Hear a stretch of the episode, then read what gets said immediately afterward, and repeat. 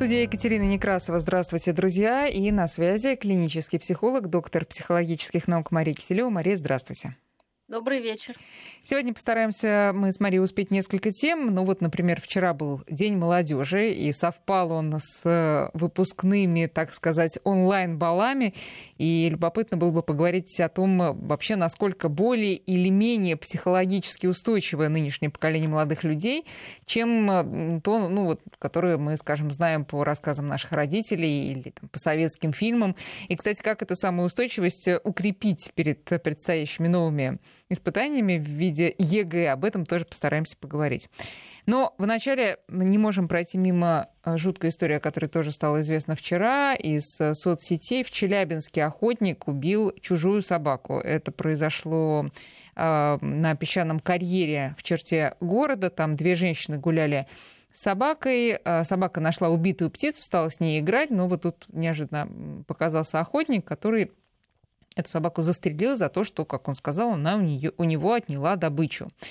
Охотник оказался экскаваторщиком а, соседней фермы, его задержали, и есть информация, что возбудили не только административные дела, но и уголовное дело, по которому мужчина может сесть на три года. Я напомню, что у нас есть принятый недавно закон об ответственном обращении с животными, есть статья Уголовного кодекса, которая предполагает за живодерство тюрьму, и одна из поправок в Конституцию тоже о том же, она обяжет правительство формировать в обществе ответственное отношение к животным. И все это неспроста, а как раз потому, что проблема такая действительно есть.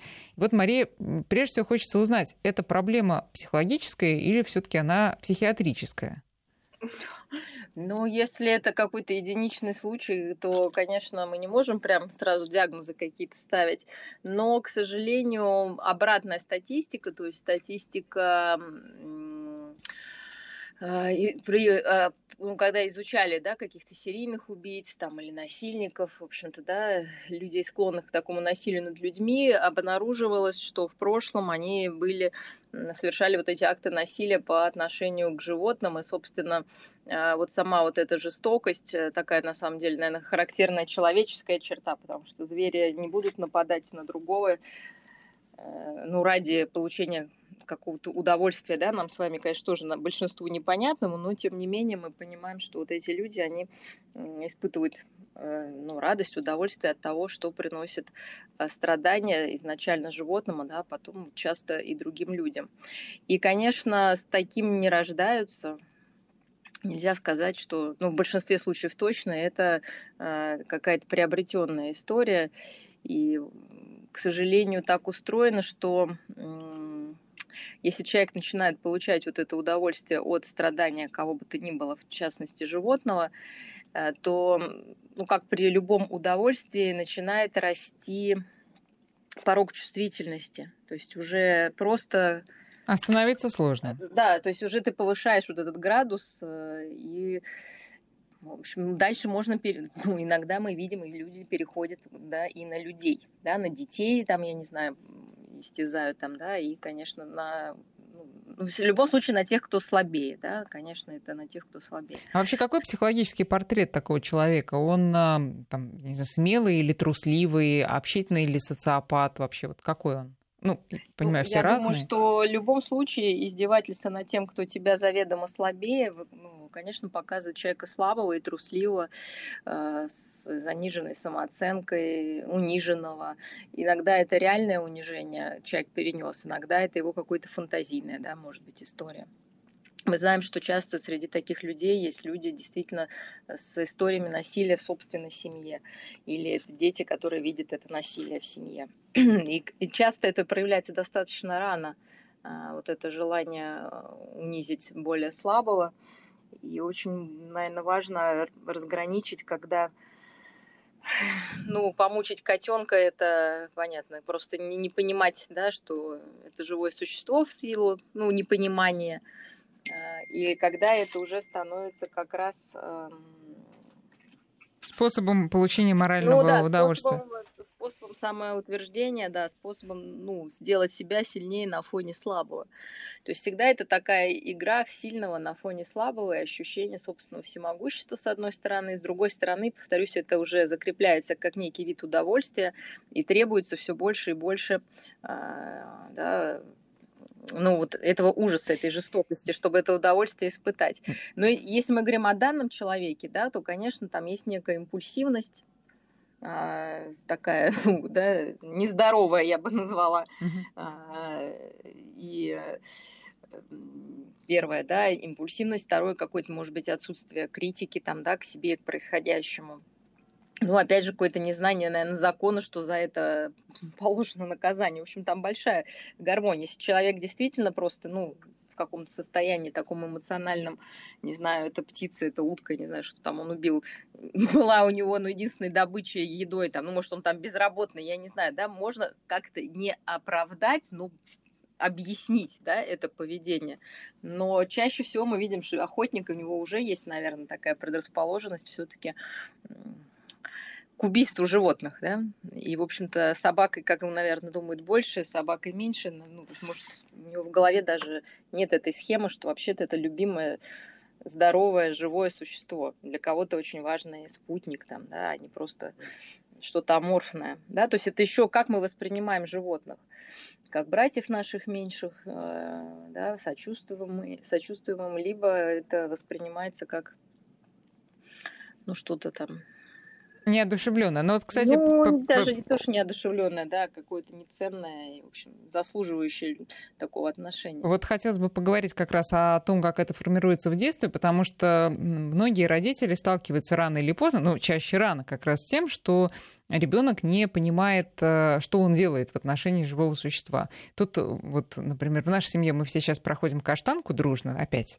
Вот э, для нас опять, а для кое-кого впервые. И там есть такой э, пассаж о том, как каштанка, вот оказавшись в доме у дрессировщика, у своего нового хозяина, она с грустью вспоминает, значит, своего прежнего хозяина, там, место под верстаком, и, том, и, и то, как сын хозяина Э, маленький, с ней играл. И вот она с грустью вспоминает, с ностальгией с такой, как он ее, значит, дергал за хвост, как он привязывал там нитку к мясу, которое она съедала, ну и так далее. То есть э, понятно, что ее так накрыла просто тоска по дому, и она уже без критики воспринимает это. Но это я к тому, что это было всегда и во всех, э, в большинстве детей есть э, некая такая первичная предрасположенность, хотя вы говорите, с этим не рождаются, но э, многие, там, не знаю, резали лягушек, потом их хоронили, ну и так далее. Вот это с чем связано? С попыткой проверить мир? Да, смотрите, во-первых, прекрасное произведение Каштанка, тоже мое безумно любимое не один раз перечитанное, да, а, оно, конечно, о том, оно очень, на самом деле, глубокое, о том, насколько живое существо считает нормой те условия, в которых оно живет, да, будь то собака или будь то ребенок. Да, то есть здесь на примере собаки показано, что она вспоминает с ностальгией издевательство над собой. Но поверьте мне, также э, ребенок, забранный там, не знаю, в интернат, детский дом, будет с ностальгией вспоминать родной дом и думая, что, ну, как бы, да, там, конечно, какая-то, может быть, и боль быть, и все, но это то, в чем человек живет. И э, поэтому это первое. Второе, даже если там не такая страшная история, когда мы живем ну, у себя дома, как дети, естественно, там до какого-то периода, пока мы не научаемся сравнивать, нам кажется, что все, что происходит дома, оно так и должно быть. Ну, родители ругаются, дерутся, ну, значит, так должно быть. Там бабушка бьет собаку там ремнем за то, что она, не знаю, кусок мяса украла, да, значит, так должно быть. То есть, конечно, у ребенка нет никакой критики к тому, что ну, это ненормально. У него может быть какое-то бессознательное, инстинктивное ну, сочувствие, да, и это здорово, но не всегда, к сожалению, это есть. Поэтому основное это пример. Мы не можем обвинить там, не знаю, трехгодовалого ребенка, который там, не знаю, за ухо или за хвост тянет кота. Конечно, он не понимает, вот он не может еще, у него вообще нет понятия живое, не живое, да. Он и маму там за волосы может дернуть, да, там или. Ну да, это там, да? Вы понимаете, то есть это и это, ну да, у нас есть, наверное, какое-то инстинктивное такая агрессивные импульсы, да, если мы будем в какой-то там психоанализ двигаться, но дальше мы научаемся с этим делать, да, нам нужны наши зубы, наша агрессия действительно в какие-то моменты, чтобы себя защитить. Ну, не будем все-таки отрицать, что мир, да, требует от нас, ну, умения защищаться. Но дальше как с этим быть? конечно, нас учат родители. И мы, собственно, с самого раннего возраста пытаемся и объясняем детям, что он-то живой, ему больно там, да, и, в общем-то, и, и про себя также, когда нас там малыш за волосы, да, трепет, ну, там, да, в общем-то, как-то мы ему рассказываем, что этот акт приносит нам страдания и больно, и э, не, ну, не стоит так делать. А, но не нужно пугаться, если там действительно ребенок, не знаю, расчленил жука, да, или там оторвал крылышки у бабочки, или там собрал насекомых там в коллекцию. Конечно, это часть познания мира, безусловно, да, вот, и, э, но я не стала бы, то, что есть разные теории, какие-то поддержки этого, давайте, ну, мама, да, там, говорит, давай пойдем там препарировать кого-то, Uh-huh. Если только, ну, это уже не какой-то там школьный возраст, когда ребенок понимает, что он хочет, я не знаю, там, биологию изучать или там быть доктором, да, ну, когда это сознательная какая-то история. А изначально мы говорим, что все живое, там, вот ножки, ручки, лапки, хвостики, ушки, да, и все это требует заботы. Э, в общем-то, и на своем примере, да, мы объясняем, что ну, это живые существа, и, в общем-то, на, мы же на них на самом деле и учимся воспринимать и конечность жизни, да, видя там умерших птиц, я не знаю, там, да, если домашние животные, не дай бог, а, погибли. А, поэтому, конечно, мы здесь научаем, да, детей на своем примере показывать, объяснять, как надо погладить, позаботиться, там, нежно Иногда, да, надо, может быть, там пальчиком пригрозить, сказать, нельзя так делать там той же собачке или кошечке. Вот. Если там дома есть домашние животные, конечно, ребенок видит э, этот пример. Ну, вот, вот тут как потом... раз э, вопрос от слушателей. Да, друзья, давайте я напомню наши координаты, кто не знает. 5533 для ваших смс и наш WhatsApp и Viber 903 170 6363. Можете, Марии, задавать свои вопросы. Вот Татьяна рассказывает историю, как ее дочка, когда ей было 4 года, э, избила э, котенка, ну как, ну как, в общем, жестоко как-то с ним обошлась, после чего, значит, наша слушательница тоже не сдержалась и э, побила свою дочку, чтобы та почувствовала, каково это. Вот как вам вот такие приемы? Если, ну, если нужно пальчик понять, не помогает что было строгий. Понимаете, что было первично изначально. Вот такое желание прям побить, ну, если там оно один раз где-то возникло, не знаю, может, там ребенок где-то увидел, там, да, или что-то у него там приснилось, ну, как какой-то выброс, да, энергии, вот ну, у вас реально этого в семье нет, то, ну, однажды, да, там можно, ну, конечно, там бить-то уж не надо совсем, вот, но как-то сказать, ну, тут если я сейчас тебе так похлопаю, это же, видишь, больно, а котенок маленький там. Ну, понятно, да, это если единичная какая-то история. Но чаще всего вот это похоже на как раз отыгрывание. То есть где-то с ребенком было совершено какое-то, ну, не, не обязательно его там побили, может, в садике где-то, да, или кто-то игрушку у него отнял, или он видел вот этот вот, ну... То есть не обязательно да? физическое насилие, может быть, и психологическое.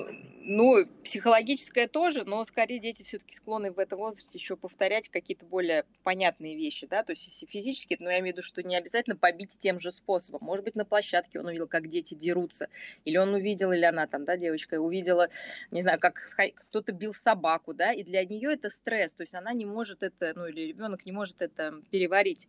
И ему нужно, ну, как-то вот, понимаете, отыграть. Иногда мы можем увидеть, как дети бьют своих игрушки, игрушки даже, ну, не живых, да, там кукол наказывают, да, и тут ищите, как говорится, где, где он это пережил, да, был ли он сам участником, либо просто свидетелем, но даже свидетелем насилия э, быть, это очень, может быть, нагрузка на ребенка большая.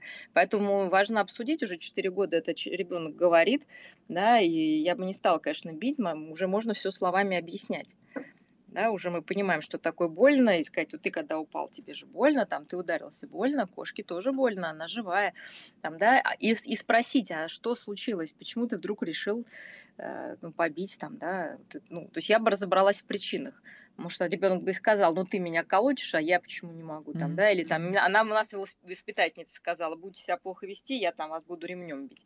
Мы не знаем, да, откуда взялась вот эта история. Вот, и вполне можно ну, как-то все это уже в 4 года обговорить. Если это младше, то мы играем, да, мы говорим, больно, плачет, ой, там бедный котенок, там давай пожалеем, не надо бить, да, то есть мы как бы немножечко в игре это. А если в более старшем возрасте родители замечают в своем ребенке вот такую э, нездоровую какую-то направленность?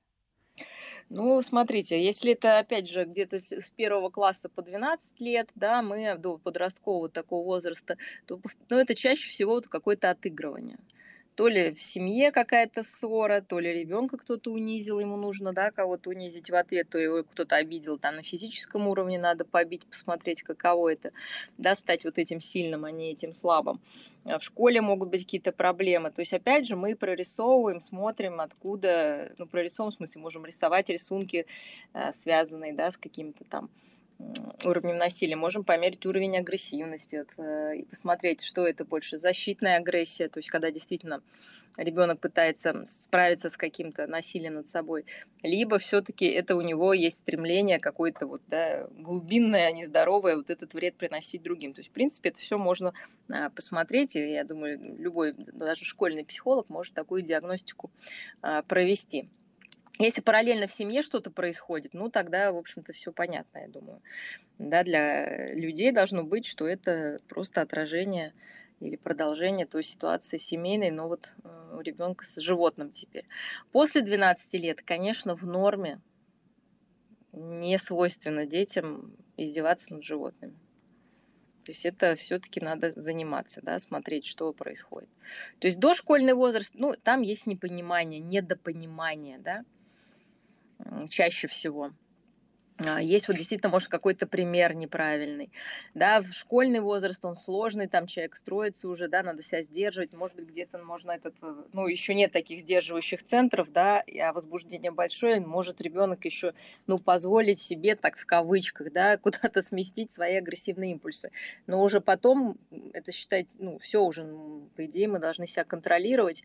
И если там идет какое-то действительно издевательство, одно дело там, ну, я не знаю, там, отругать собаку свою за то, что, ну, там, она что-то нашалила, да, ну, может, mm-hmm. чрезмерно, но мы можем сказать, там, достаточно меньшего нажима, да, вот для этого. Другое дело, когда, мы понимаем, что уже насилие, оно разное бывает над животными, да, бывает активное, когда мы прям ну, самое страшное, да, наверное, животные там собираются, там, не знаю, вот эти все маньяки, насильники, что они только с животными не делали. И петарды засовывали в разные места там, да, и прутьями глаза прокалывали, Ой, там, будем, да, ну, в общем, как будем, бы, да, то есть, ужас, это уже да. точно не может быть ни в каком возрасте нормой.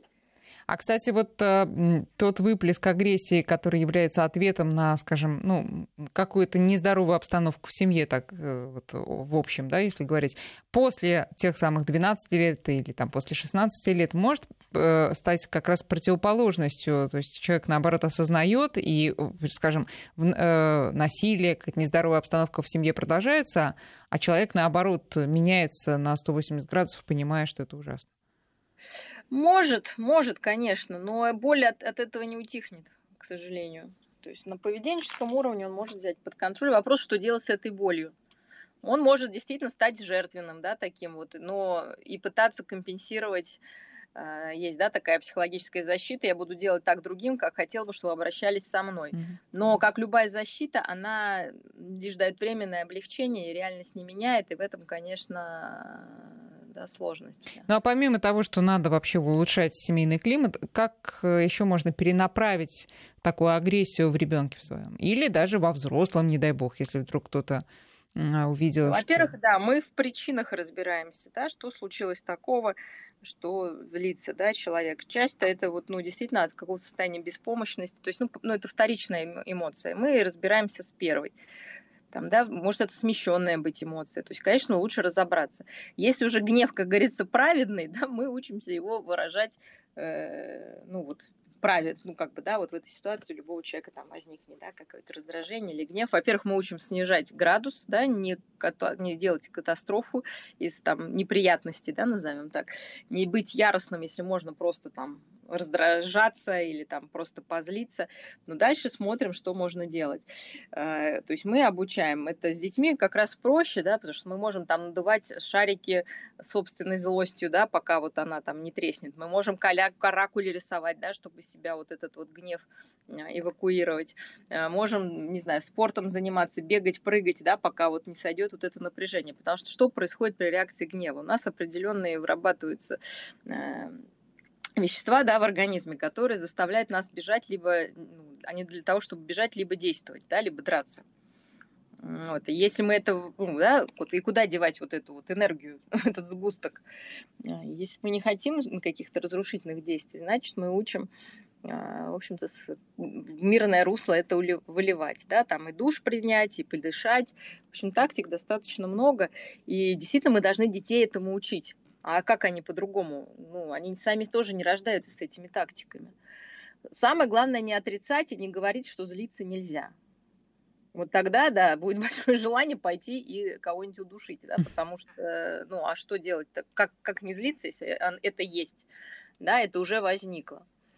Вот. Во взрослой терапии мы больше работаем, конечно, с установками на жизненные ситуации. Мы смотрим, когда возникает этот гнев, у всех есть свои там триггеры.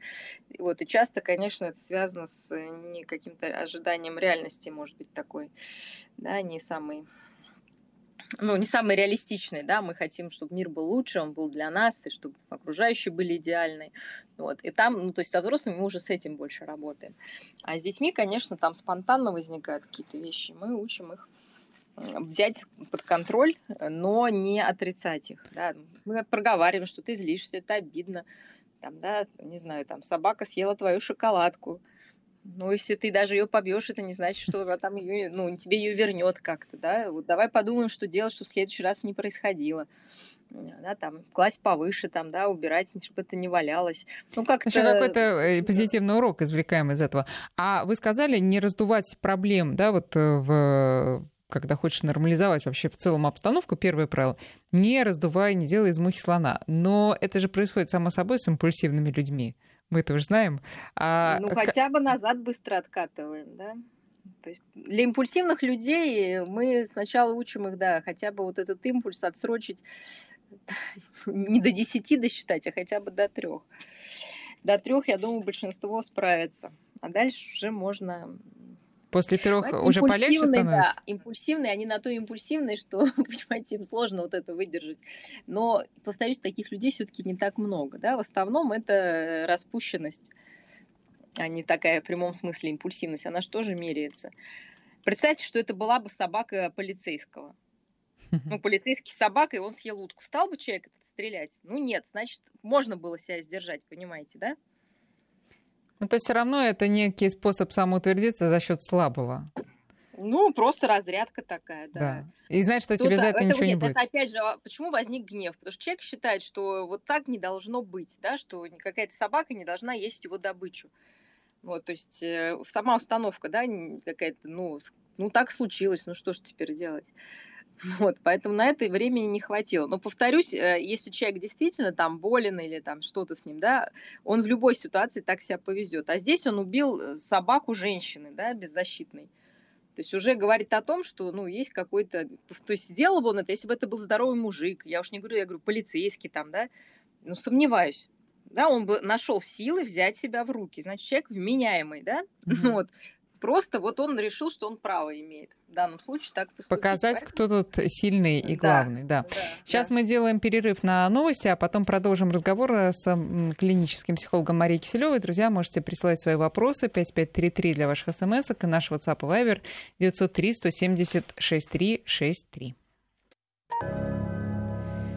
19.33. Продолжаем разговор с э, Марией Киселевой. Мы вот тут, э, э, я читаю сообщение о том, как вот одна наша слушательница объясняет ребенку, а, что нельзя обижать ничего живое. Вот если ребенок падает там или как-то ударяется, то ребенку год.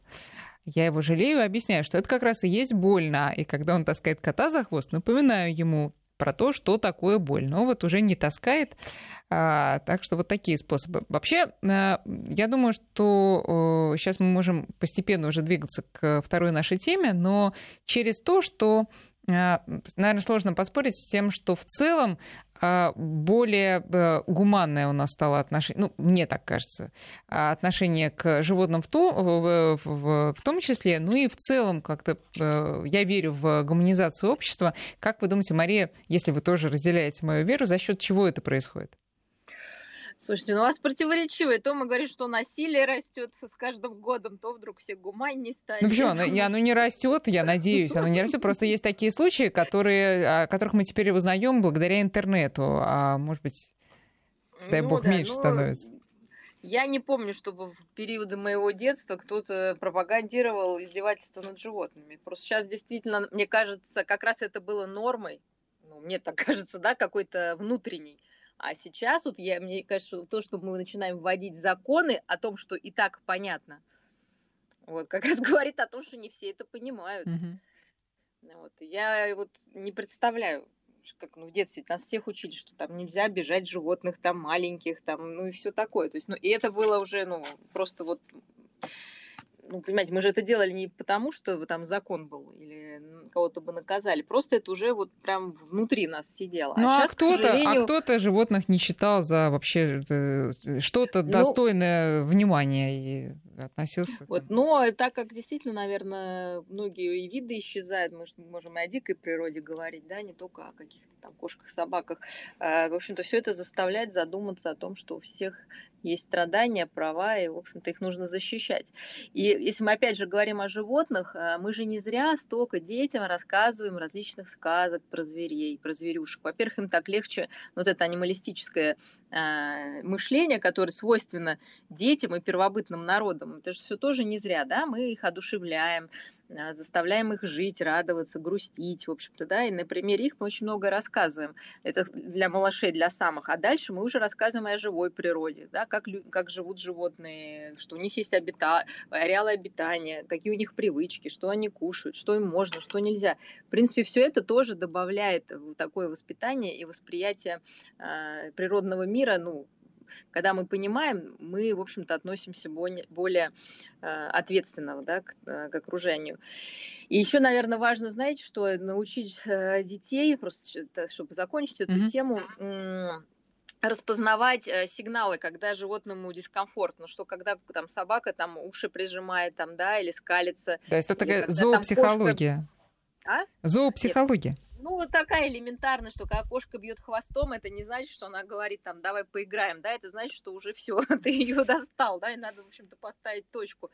Потому что действительно, повторюсь, дети часто не со зла могут вот эту палку перегнуть и, в общем-то, стать жертвами животных, что мы тоже не будем, да, уж так говорить, что, ну, да, то есть тоже наша ответственность, чтобы животное не напало на ребенка, да, что не надо там лезть, э, не знаю, к птицам, близко подходить там, да, хватать кого-то там, если мы не знакомы с этим животным, брать в руки, а, вот что там пауки, хоть и, хоть и страшные, да, но приносят пользу.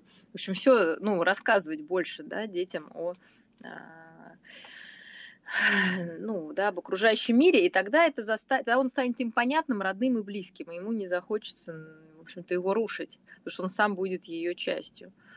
А вот. Ну и, конечно, собственный пример.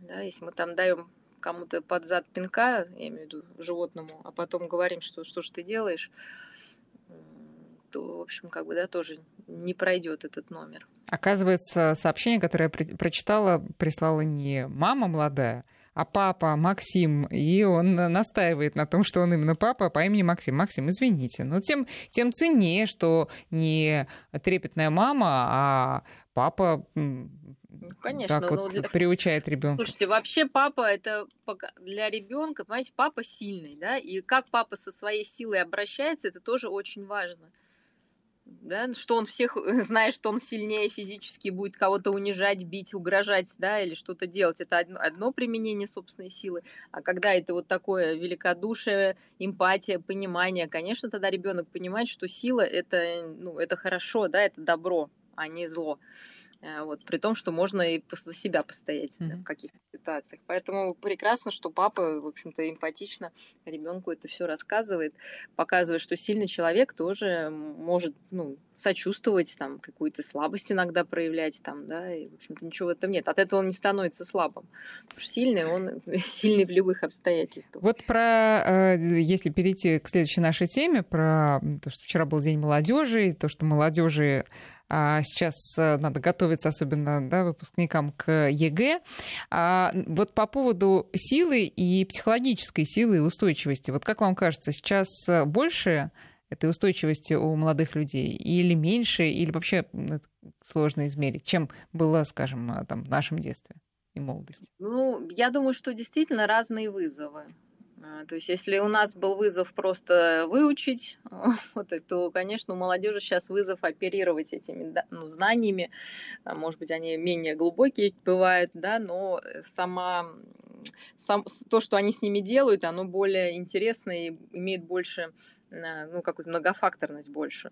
Потому что даже если мы посмотрим на экзамен, он, конечно, состоит не просто там, да, напишите, что такое, да, как у нас было, и решите задачу, все. То есть идет, во-первых, весь материал, он, его нужно соотносить, нужно иметь творческий подход, потому что всегда есть творческая часть, где нужно написать, написать кратко, то есть уметь выделить мысль.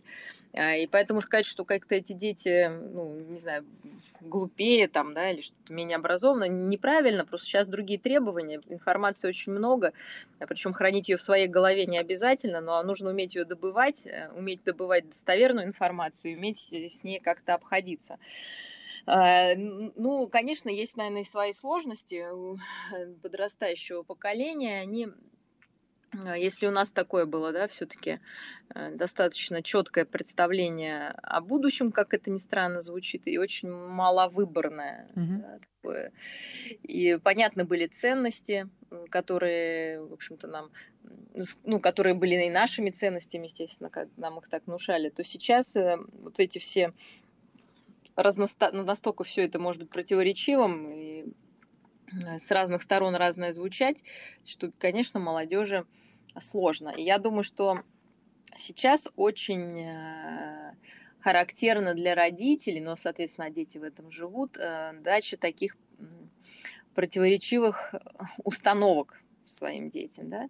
Мне главное, чтобы ты был счастлив, ну, поэтому там будь там успешным, да, как будто это как-то связано. Ну, я не знаю, да, вот таких много, да. Будь самостоятельным, пойди сделай там что-то, да. То есть мы сразу, ну, как бы, да, даем два противо- взаимоисключающих а, посыла. Вот, потому что, ну, в общем-то, на это жалуются. То есть дети не понимают, они все считают, что от них слишком много ждут, ну, многое ждут, да, это очень интересно, кстати, сейчас явление.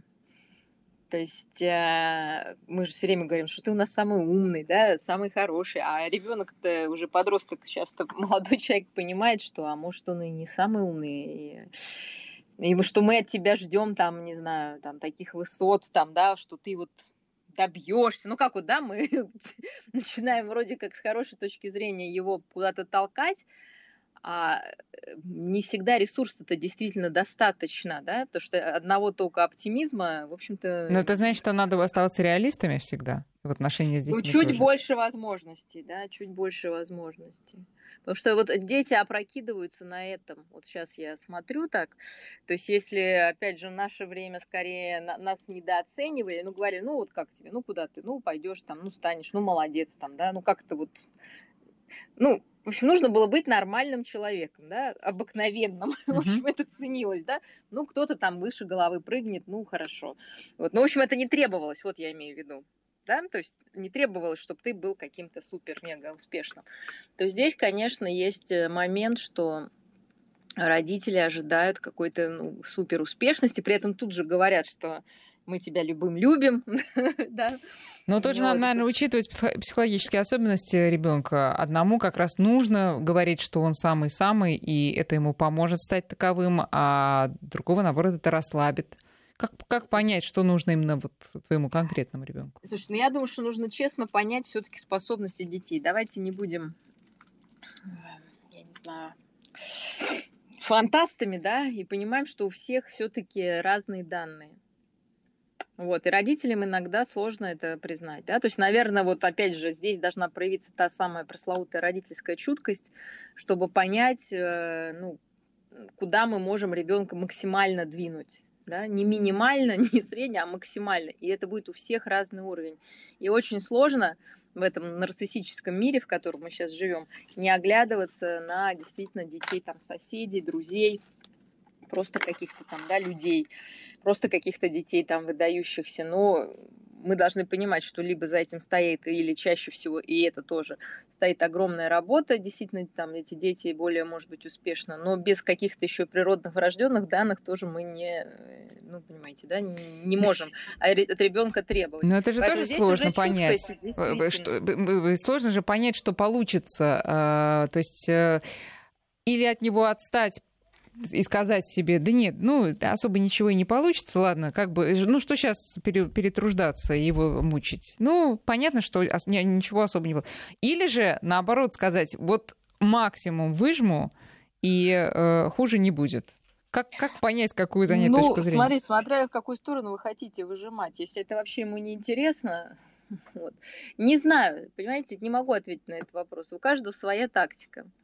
Вот. Потом жизнь покажет, в общем-то, да, что будет, да, потому что мы действительно наблюдаем совершенно разные истории, когда детям дают полную самостоятельность, э, ну, в выборе, они где-то, ну, я не знаю, ошибаются в начале жизненного пути, но потом становятся вполне себе успешными людьми. И наоборот, да, мы знаем случаи, когда человек учился, все с красным дипломом, золотой медалью и, и все, mm-hmm. да, и да, дальше он ушел в никуда. Да. Поэтому здесь нету, и надо, ну, это у каждого своя жизнь, да, и мы сами должны понимать, что даже если мы там супер успешны, или наоборот мы не успешны, тогда как мы себе это простили, а не можем простить ребенку. Mm-hmm. А если мы супер Именно потому, что себе не простили. ну вот, да, тогда надо вот начать с себя. А, надо, не знаю, я всегда сторонник какого-то, наверное, чтобы человеку было комфортно, гармонично. Ну, в, это, в эти понятия входит и самореализация тех качеств, которые, в общем-то, человек считает самыми важными. Ну, тут Конечно, вот... он должен быть самостоятельным, да, если вы будете там, не знаю, учить ребенка до 50 лет вот, и, и куда-то двигать, но я думаю, что это, конечно, ну, точно не вариант, который я поддерживаю. Ну, тут важно понять, где э, тут... Э, а, та граница слез и протеста, дальше которой уже идти нельзя. Потому что мы понимаем, если там ребенок пошел в там, дзюдо, он будет плакать. Если он э, занимается музыкой более или менее серьезно, да даже если не серьезно, а просто к нему репетитор ходит, чтобы он научился играть на фортепиано, ну как-то, он все равно будет плакать, потому что ну, ему не хочется сидеть по часу в день, там, минимально, да. А, так... Э, Смотрите, я считаю, что вот здесь хороший есть параметр, да, Конечно, нам всем лень что-то делать, особенно, ну, когда становится сложно, а любое дело от этого требует. Но если мы получаем в итоге удовольствие, мы должны это, и ребенок, и мы это видим, вот понимаете, да, вот ребенок от там, успеха, да? До, от да, успеха. Вот, вот да, да, он пошел с дзюдо и в итоге выиграл там, да, медаль, и он, э, ну, и он рад, и тогда мы можем ему сказать, ну, тебе же нравится побеждать, это требует это, или там на концерте ребенок там учит произведение, конечно, ему лень, там, это надо сесть, себя заставить, вот, но когда он даже, это не обязательно должна быть медаль, но когда он, у него это получилось, и он это сыграл сам, да, ему это приятно, что у него получилось, тогда в этом есть толк. А если даже на волне успеха, я не знаю, как все получилось, и да, вот ему это не в кайф, а он говорит, ну все, довольно, я пошел, то я думаю, что это, конечно, критерий, что, может быть, это не то, что ему действительно нужно. Да, мы, ну, мы же сами понимаем, что вот, вот это очень яркий такой критерий. Угу. Да, и, то есть он вышел, и вот он понимает, что это все было не зря. Все его... Но это, естественно, мы уже берем каких-то там школьников, да, конечно, если это дети маленькие, э, то там нужно осторожней, да, с этим быть совсем. Ну, давайте потихонечку перейдем к выпускникам, которым сейчас действительно непросто. И э, мы знаем, что ЕГЭ в этом году сдают те только, кто хочет куда-то поступать пару слов о тех, кто э, либо не хочет никуда поступать, либо не знает, куда поступать, а родители те самые говорят, нет, ну как же, ну подожди, ну мы же, ты видишь, и ты должен быть таким. Вот э, как тут сделать так, чтобы конфликтов все-таки было поменьше, взаимопонимания побольше, и человек не потерялся при этом? Ну, я думаю, что в большинстве это, конечно, уже определились, ну, потому что это невозможно да, до последнего оттягивать. К счастью, ЕГЭ продается достаточно заранее, и у всех время было спокойно подумать. То есть это не импульсивное какое-то решение. Но я спокойно поотнеслась, потому что, к счастью, образование у нас сейчас двухступенчатое. Есть бакалавриат, магистратура. Ну, ошиблись, перейдете в другой вуз. Есть второе образование, да если уж прям, ну, как бы опять что-то поменяется. И мы знаем миллион примеров, когда люди меняли свою специальность и находили себя. Но надо куда-то идти и двигаться сначала, да, чтобы понять, что это не твое, надо тоже попробовать. А вот а вполне возможно, что это твое. И поэтому, ну вот надо, наверное, вот ну, если уже вы куда-то идете, не относиться к этому как вот это раз и навсегда, и больше ничего не получится. Тогда это, может быть, снизит градус вот этого, ну, какого-то ужаса от э, предстоящего выбора, что а вдруг я ошибся. Ну, ошибся, ничего поменяешь. Это же ты не обязан всю жизнь там учиться. Можно из института в институт перевестись в конце концов. То есть все эти возможности, они у нас есть. То есть если для тех людей, которые прям так тревожно относятся, что вот если я сделал выбор, то все. Да, и чего теперь делать? Вот. Если выбирать, не знаю, между более слабым вузом и более сильным, не отталкиваясь от там проходной, я имею в виду, да, там от рисков проходных баллов, там, да, э, то я бы шла, конечно, в более сильный. И вот здесь я бы пыталась сделать максимум, да, от возможного. То есть не минимум, да, вот как раз а максимум, да, потому что, опять же, перевестись в более слабую группу вы всегда сможете, а в более сильную, если это уже намного сложнее всегда. Ну как, что, что посоветуем тем, кто сейчас э, сидит за учебниками и, э, и выпускной это особо не выпускной. Да, кстати, можно еще и пару слов сказать про выпускной, который действительно оказался очень своеобразным в этом году и, возможно, кого-то разочаровал. Вот э, прежде чем про экзамены говорить, может быть, Мария, пару слов о том, как а, совсем не упасть духом от того, что и даже закончить школу вот прям так, как мечталось, не получилось? Ну, опять же, никто не, не запрещает э, отметить еще раз когда все это пройдет, да. Во-вторых, обычно все равно есть ком- компании в, в классах, и опять же, они могут свои, обычно так они отмечают в компаниях, да, повторно, и это всегда более интересное интересное мероприятие. Ну и, наверное, не думать, что все, кто отмечал очно, прям на 100% довольны тем, как они это отметили. Ну, не знаю, не встречала таких. Обычно все какие-то претензии, э, предъявы там, да, что-то не так. Сейчас очень строго все эти выпускные проходят. В общем-то, молодежь потом находит способы сама со своими вот, ну, исправить выпускной тусовками, себе, да. да, уже отметить этот праздник. Но действительно надо не обесценивать. Я бы вот, наверное, на чем хотела остановиться, что действительно это большой этап школы, он не повторится. То есть вот обесцениванием я бы не стала, ну, как бы сказать, ну и не надо ничего, господи, что это школа, и забыли.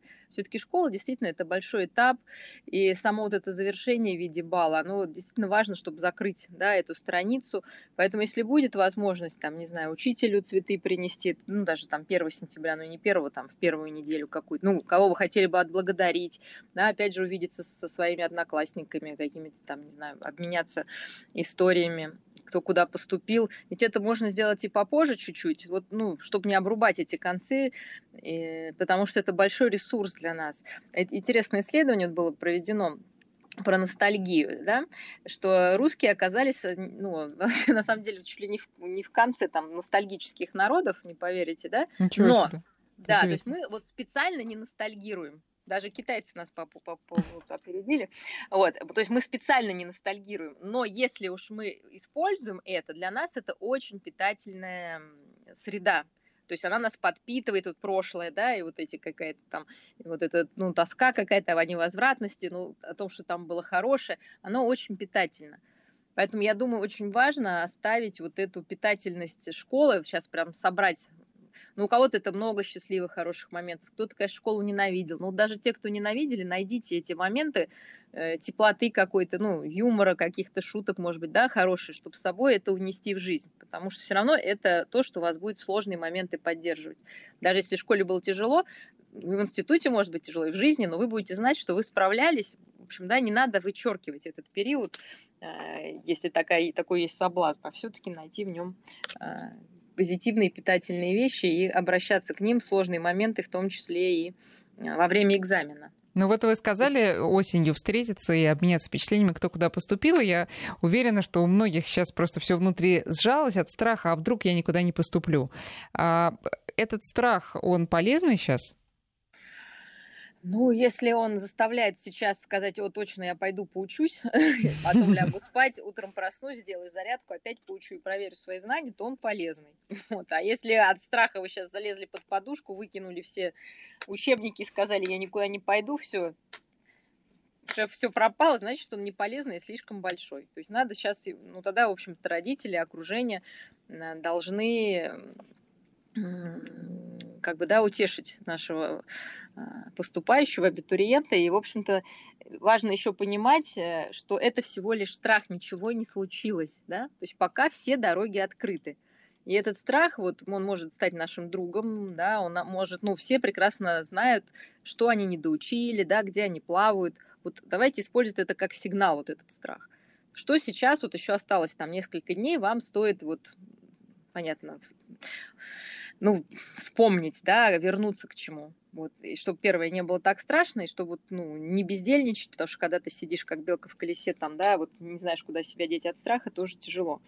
Вот, то есть используйте страх как сигнал того, что нужно делать, какие укрепить позиции, да, обороны в собственных знаниях там. Вот. А если у вас страх, что вам будет так страшно, что вы не сможете справиться, да, то, конечно, вспоминаем наши методики дыхания. Они работают, они снимают тревогу на физиологическом уровне. То есть если у вас началась паника, да, мы спокойно начинаем дышать. Можно дышать там животом, надувать как шарик, представить, что у вас как раз в животе шарик, да, вот. И всегда выдох э, больше, чем вдох, да. Это незаметно, никто не увидит. Второй вариант, если там все поплыло перед глазами, прям смотрим по сторонам. И вот просто э, правило такое, пять, да, пять предметов, которые я вижу, да, назвали. Четыре звука, которые я слышу, да там шуршание ручки, там упало, там что там за окном что-то, да, вот мы концентрируемся, просто, ну, раз концентрируемся, наоборот.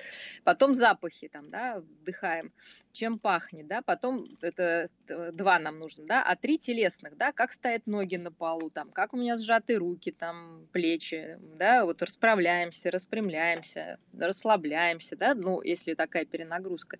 И последнее, конечно, это вкус. Ну, у вас водичка там будет, можно сделать глоточек водички чтобы тоже, да, вот смыть все рецепторы и заново перезагрузку сделать. Успокоиться, выдохнуть и вспомнить, как вы это делали дома, да, с репетитором. Вот представить, глазки закрыть, что я дома, я с репетитором, мне ничего не угрожает, я ничего еще не сделал. Давайте, условия дано, да, часто надо методом исключения, если там, да, это в тестовом, но если там все забылось, и вы не понимаете, давайте искать методом исключения, что точно не подходит, да, потом, может быть, вас осенит эврика, и, в общем-то, вы найдете ответ.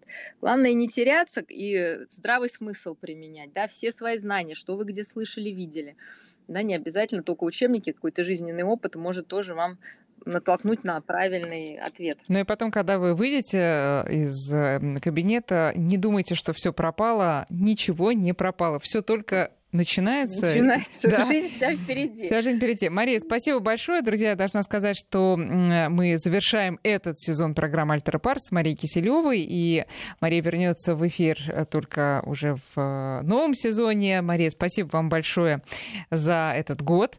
И, друзья, всем э, хороших экзаменов, кто будет их сдавать этим летом. В чем бы, кстати, эти экзамены не заключались. До встречи.